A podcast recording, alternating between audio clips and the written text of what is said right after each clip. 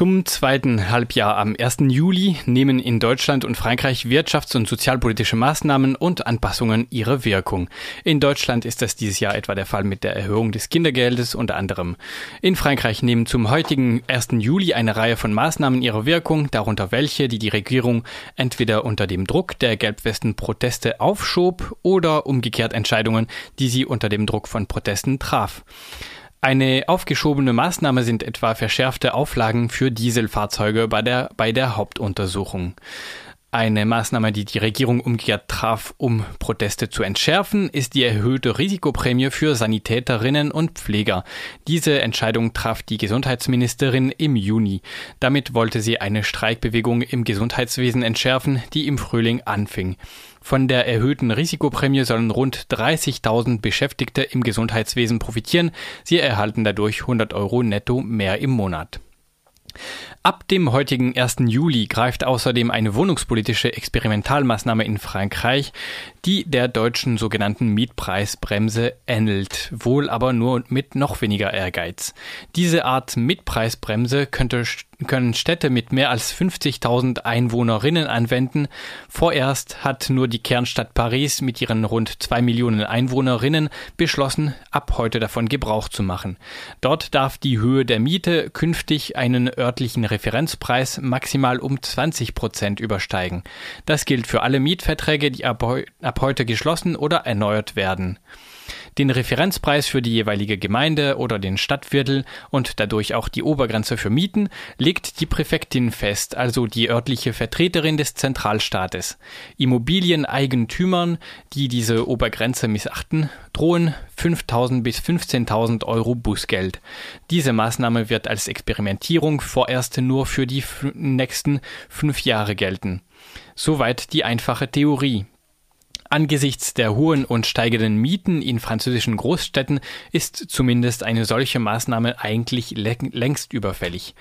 Jetzt kommt es aber. Abgesehen von der Tatsache, dass diese Mietpreisbremse immerhin eine 20-prozentige Erhöhung der Mieten im Vergleich zum Referenzpreis erlaubt, ist diese Obergrenze nicht einmal eine richtige Grenze, denn in der Praxis dürfen die Immobilieneigentümerinnen diese Obergrenze umgehen, wenn sie glaubhaft machen, dass die betreffende Immobilie mehr zu bieten hat als die vergleichbar großen Wohnungen im Stadtviertel. Laut der Tageszeitung Le Monde kann es bereits der Fall sein, wenn die betreffende Wohnung etwa eine Terrasse, einen Balkon oder gar einen Parkplatz bietet und das in einem Viertel, in dem ähnlich große Wohnungen selten diese Ausstattung bieten. Wenn sich die Mieterin über die zu hohe Miete beschwert und die Behörden den Eigentümer um Erklärungen bitten, kann der Eigentümer also einfach mit dieser Zusatzausstattung argumentieren. Und so kann es sein, dass die Behörden Mieten auch oberhalb der großzügigen Obergrenze durchgehen lassen.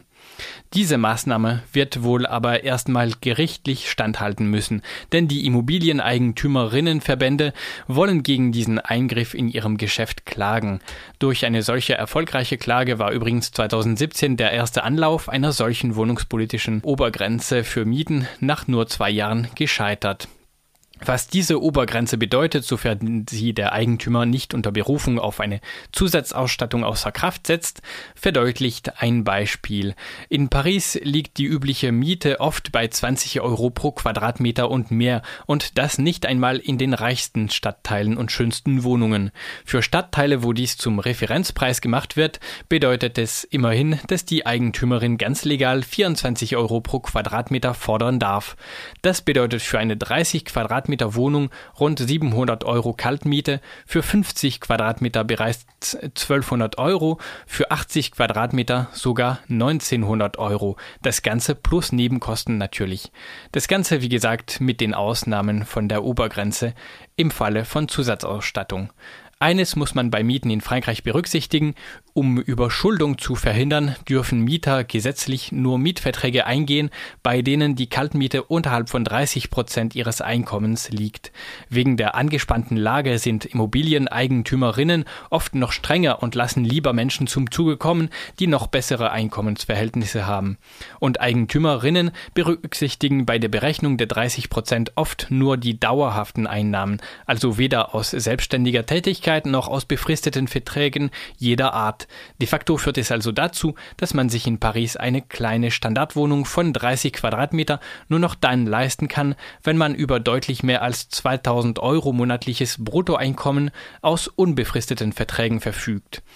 Die einzige Chance für alle anderen Menschen, in der Kernstadt Paris zu wohnen, sind die seltenen und heiß begehrten Sozialwohnungen. Für die allermeisten Menschen bedeutet es jedoch weiterhin, in die Trabantenstädte ziehen, je weiter weg, umso günstiger.